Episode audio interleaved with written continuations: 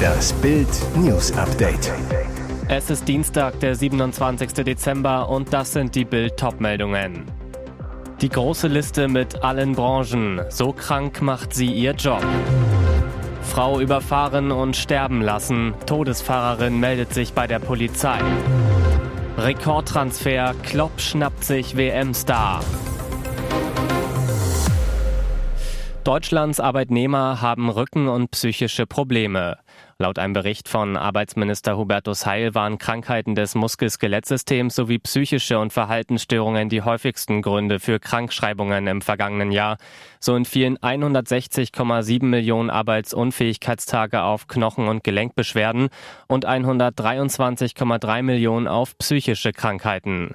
Dahinter folgen Arbeitsausfälle wegen Verletzungen, Vergiftungen und Unfällen, Krankheiten des Atmungssystems, Ausfälle wegen Kreislaufkrankheiten und des Verdauungssystems.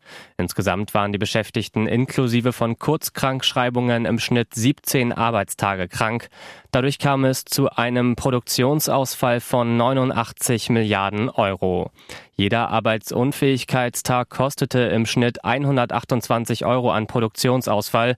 Am kränksten waren Mitarbeiter in der Land-, Forstwirtschaft und Fischerei, im Gastgewerbe sowie Fahrer und Lagerarbeiter. Ein Auto erfasste in der Nacht zum zweiten Weihnachtstag eine Frau. Die Person am Steuer floh, die 23-Jährige starb. Jetzt hat sich die mutmaßliche Unfallverursacherin der Polizei gestellt. Spaziergänger hatten die Leiche am Montag gegen 8.30 Uhr in Malchin in Mecklenburg-Vorpommern entdeckt. Die Polizei ermittelte zügig. Bei der Toten handelt es sich um eine 23 Jahre alte Frau. Sie hatte über Weihnachten ihre Eltern besucht, gegen 22.30 Uhr am Sonntag deren Haus verlassen. Ihr Ziel eine Disco. Kurze Zeit später muss das schlimme Unglück passiert sein. Erst am nächsten Morgen wurde die 23-Jährige tot aufgefunden. Die Polizei gab eine Fahndung nach einem Auto heraus, das im Frontbereich beschädigt ist, einen kaputten Scheinwerfer hat. Der Fahndungsdruck reichte offenbar aus. Am Montagabend, am zweiten Weihnachtstag, fuhr eine 21-Jährige mit ihrem kaputten VW Golf zum Revier Neubrandenburg. Die 21-Jährige wurde vernommen. Sie gab zu, gegen 22.30 Uhr an der der Unfallstelle einen Knall an ihrem Fahrzeug wahrgenommen zu haben. Angeblich brachte sie diesen aber nicht mit einem Zusammenstoß in Verbindung. Erst durch die Medienberichte ist sie auf den Unfall aufmerksam geworden und begab sich zur Polizei, so eine Sprecherin. Cody Gakpo wechselt zum FC Liverpool. Kaum ein anderer Spieler machte in Katar mehr Eigenwerbung als der holländische Stürmer. Er traf in fünf Spielen dreimal, ließ auf dem Platz seine Klasse aufblitzen. Jetzt bestätigte PSW Eindhoven seinen Transfer in die Premier League zu den Reds. Jürgen Klopp schnappt sich einen WM-Star. Wie PSW am Montagabend mitteilte, reist der Angreifer sofort nach England. Da soll er die für den Wechsel notwendigen Formalitäten erledigen. Über die Ablösesumme für den ursprünglich bis 2026 2020 an Eindhoven gebundenen Gakpo machte der Club keine genauen Angaben. PSW-Geschäftsführer Marcel Brands sprach in der Vereinsmitteilung aber von einem Rekordtransfer für die Eindhovener. The Athletic geht von einer Ablöse in Höhe von 40 bis 50 Millionen Euro aus. Zuvor war Gakpo immer wieder mit Liverpool-Konkurrent Manchester United in Verbindung gebracht worden. Leeds United und der FC Southampton sollen im August ebenfalls versucht haben, Gakpo zu holen. Doch der Holländer wollte offenbar unbedingt bei einem Club spielen, der in der Champions League vertreten ist. Diese Aussagen kommen unerwartet. Der türkische Präsident Recep Erdogan behauptet, Portugals Superstar Cristiano Ronaldo sei während der WM in Katar Opfer eines politischen Vetos geworden. Dieses sei verbunden mit seiner angeblichen Unterstützung der palästinensischen Sache. In einer Rede bei einer Jugendveranstaltung sagte Erdogan am Sonntag, dass Ronaldo bei der Weltmeisterschaft und insbesondere bei der 0 zu 1 Pleite im Viertelfinale gegen Marokko leider verschwendet wurde. Erdogan sieht jedoch keinen sportlichen Grund für Ronaldos Bankplatz. Dass er gegen Marokko nicht von Anfang an ran durfte, hatte ihm zufolge lediglich politische Gründe. Leider haben sie ihm ein politisches Veto auferlegt, so Erdogan. Er ist jemand, der die palästinensische Sache verteidigt. Erdogan nannte keine weiteren Einzelheiten, um seine Äußerungen zu untermauern. Ronaldo hat sich zwar nie öffentlich darüber geäußert, Palästina zu unterstützen.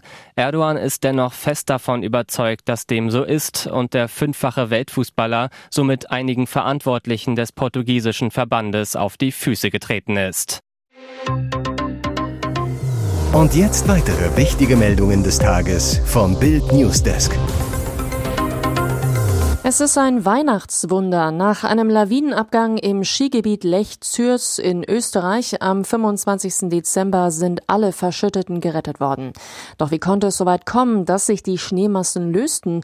Klar ist inzwischen, die Rettungskräfte hatten am Wochenende vor einer hohen Lawinengefahr in diesem Gebiet gewarnt und auf die Brüchigkeit der Schneedecke bei milderen Temperaturen hingewiesen. Die Lawine hatte sich unterhalb des 2700 Meter hohen Trittkopfes bei Lech gelöst. Zuvor war dieser als kritisch bekannte Bereich schon gesprengt worden, so der Sprecher der Einsatzleitung Hermann Fercher. Offenbar habe die Sprengung die Gefahr nicht gänzlich beseitigt. Hätte die Unglückspiste gesperrt werden müssen, Dr. Peter Höllers, gerichtlich zertifizierter Sachverständiger für Lawinenkunde, Lawinenunfälle und Lawinenschutz in Österreich, der Lawinenexperte sagte zu Bild, ich denke, dass die örtliche Lawinenkommission alles ihr zur Verfügung Stehende genutzt hat, um eine angemessene Entscheidung zu treffen. Aber klar muss auch gesagt werden, dass es bei der Einschätzung der Lawinengefahr keine hundertprozentige Sicherheit gibt. Sie können einen Brückenträger exakt berechnen, weil die Festigkeitswerte von Holz, Stahl oder Beton bekannt sind. Bei Schnee ist es leider nicht möglich, weil die Einflussfaktoren viel zu unterschiedlich sind. Schluss mit Fragen Sie Ihren Arzt oder Apotheker. Lauterbach will Arzneimittel-Warnhinweise gendern. Jeder kennt diesen Satz aus der Medikamentenwerbung. Zu Risiken und Nebenwirkungen fragen Sie Ihren Arzt oder Apotheker. Doch damit ist es bald vorbei. Denn der gesetzlich vorgeschriebene Hinweis soll jetzt geschlechtergerecht formuliert werden. Die gesetzlich vorgeschriebene Formulierung passt nicht mehr in die Zeit, sagte Ärztepräsident Klaus Reinhardt dem Redaktionsnetzwerk Deutschland. Er betonte, die Hälfte der Ärzteschaft sei weiblich. Der Bundesgesundheitsminister findet's gut. Er wünscht sich sogar, dass Ärztinnen ausdrücklich genannt werden, so Karl Lauterbach zu Bild. Das entspreche der Realität der Versorgung. Und auch unter den Beschäftigten öffentlicher Apotheken seien fast 90 Prozent Frauen, erklärte die Präsidentin der Bundesvereinigung Deutscher Apothekerverbände, Gabriele Regina Over-Wiening. Ihre Kritik, ein rein männlicher Sprachgebrauch kann da keineswegs als eine faire Sprachpraxis bewertet werden. Die Präsidentin des Deutschen Ärztinnenbundes, Christiane Groß, schlägt vor, den Hinweis, Arzt oder Apotheker wie folgt zu ersetzen. Fragen Sie in Ihrer ärztlichen Praxis oder Apotheke nach. Laut Bundesärztekammer liegt der Anteil der Ärztinnen an der Gesamtzahl der berufstätigen Ärzte heute beinahe bei 50 Prozent. 1991 betrug der Anteil rund ein Drittel. Gott ist jetzt sein neuer Job. TV-Star Horst Kummet tritt kürzer. Seine Rolle als Apotheker Roland Bamberger in der BR-Serie Dahorm ist Dahorm wird in 2023 kleiner. Am 27. Dezember feierte Kummet seinen 66. Geburtstag. Künftig möchte er mehr Zeit für sich, seine Familie und den lieben Gott haben. Bild hat den Schauspieler und seine Frau Eva zu Hause in ihrem Haus in Oberföhring besucht. Ich werde als Bamberger ab Sommer reduzieren. Das tut mir nach 16 Jahren gut. Ich möchte mehr Zeit haben für mich, meine Frau, die Kinder, den Hund und meine Kirchenarbeit, sagte Comet bei Tee und Kuchen. Alles, was er sei und habe, verdanke er Gott. Ohne Gott würde das Leben nichts bedeuten. Er ist unser aller Vater, wir sind Schwestern und Brüder. Kriege und Töten machen überhaupt keinen Sinn. Die Kirche sei für ihn schon als Kind ein geheiligter Raum gewesen, der mich behütet. Seit Beginn der Erfolgsserie 2007 ist der Schauspieler bei Der Horm ist Der Horm dabei. Seine Fans lieben den Franken, der in Forchheim geboren wurde und deshalb den Franken Bamberger schon sprachlich so überzeugend spielt. Hier ist das Bild News Update. Und das ist heute auch noch hörenswert. Nach Drosten-Aussage. Buschmann fordert Ende aller Corona-Maßnahmen. Ist das das Ende aller Corona-Maßnahmen? Im Tagesspiegel hatte Charité-Virologe und Regierungsberater Christian Drosten die Corona-Pandemie für beendet erklärt. Wir erleben in diesem Winter die erste endemische Welle mit SARS-CoV-2. Nach meiner Einschätzung ist damit die Pandemie vorbei, so Drosten. Bundesjustizminister Marco Buschmann reagierte umgehend und sprach sich für ein Ende aller Corona-Maßnahmen aus. Christian Drosten habe in der Pandemie zu den vorsichtigsten Wissenschaftlern gehört, schrieb Buschmann am Montag auf Twitter. Nun lautet sein Befund, die Pandemie ist vorbei, wir sind im endemischen Zustand. Buschmann deutlich, Als politische Konsequenz sollten wir die letzten Corona-Schutzmaßnahmen beenden. Aktuell handhaben die einzelnen Bundesländer die Corona-Maßnahmen, die in ihrer Hoheit liegen, völlig unterschiedlich. Beispiel Isolationspflicht für Corona-positive Menschen. Die ersten Bundesländer, Bayern und Baden-Württemberg, hatten sie bereits Mitte November aufgehoben. Schleswig-Holstein und Hessen folgten kurz darauf. Aber auch in Rheinland-Pfalz und im Saarland ist die Corona-Isolationspflicht inzwischen gefallen. Aber die übrigen Bundesländer hatten sich bis zuletzt zurückhaltend gezeigt.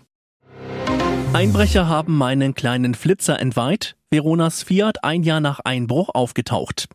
Es war der schlimmste Tag im Leben von Verona Poth. Heiligabend 2021 brachen fünf bisher unbekannte Männer in ihr Haus in Meerbusch bei Düsseldorf ein, räumten es leer und hinterließen ein Trümmerfeld. Die mutmaßlich osteuropäische Bande transportierte das Diebesgut auch im Fiat 500 Abarth der Magenta TV-Moderatorin ab. Jetzt ist das Auto wieder aufgetaucht. Nach Bildinfos fand die Polizei den Fiat nicht weit weg von der Villa am Waldrand, doch Poth möchte ihn nicht zurückhaben.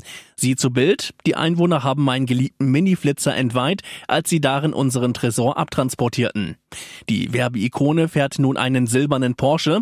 Der taugt nicht zum Tatfahrzeug, wobei ich mir das bei meinem Fiat 500 auch nie vorstellen konnte. Bis heute kämpft Pot mit der Versicherung um einen Teil der Schadenssumme. Ein Drittel des Geldes fehlt noch. Inzwischen kenne ich mich richtig gut aus, habe mehrere Ordner an Korrespondenz. Dabei werde sie von einem Anwalt unterstützt. Ich glaube, ich wäre inzwischen eine perfekte Versicherungsvertreterin. Für 2023 hat Pot zwei große Wünsche, dass meine Familie gesund bleibt und ich so etwas Schlimmes nie wieder erleben muss.